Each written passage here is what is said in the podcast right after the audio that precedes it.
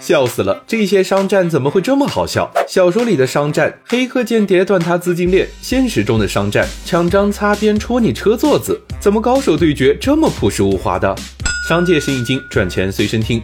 都说商场如战场，可现实里的商战更像是脑洞大开的泰国广告片。前有当当李国庆抢公章，庆余年 C 位出道；后有哈罗经理华对家车座，不断资金链断你车座点。管你再多管理营销学，放到现实战场里都变搞笑事件。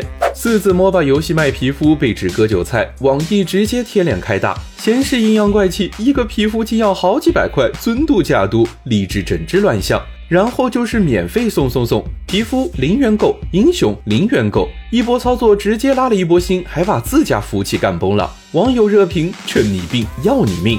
要说绿茶，也不得不再提一提蜜雪冰城。顾客吐槽瑞幸三分之二是冰块，蜜雪冰城各账号便在评论区茶言茶语，怎么回事啊？应该不是故意的吧？这是什么呀？给客人吃冰吗？别放那么多了哦，会喝坏肚子的。好家伙，隔壁林悠悠茶艺都没你好。虽然阴阳怪气的，但比起望山楂和书艺还算干净。后面这两位直接跳起了擦边，原本正经的服装展示，一转身就肌肉满屏。我的天呐，椰树也要甘拜下风啊！网友热评：广告以一种卑鄙的方式进入了我的脑子。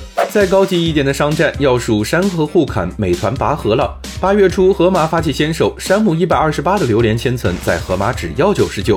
山姆惊呼：“你小子不安分，那就别怪我出手了。”于是山姆把榴莲千层降到了九十八块九，就比盒马便宜一毛钱。盒马妈眼看有效，又进一步降价到了八十九。几个回合下来，榴莲千层最低七十九就能带走。河马又顺势推出了移山价。价格全面对标山姆的瑞士卷、鲜肉月饼等招牌产品。眼看这活动不错，美团买菜也推出个拔河价，对标更多、更鲜、更实惠。盒马惊呼：大意了，我没有闪。细数这些搞笑商战，其实都是营销的胜利。通过制造话题，品牌也有了足够的曝光。而对我们普通消费者来说，快快答、努力思，好看爱看。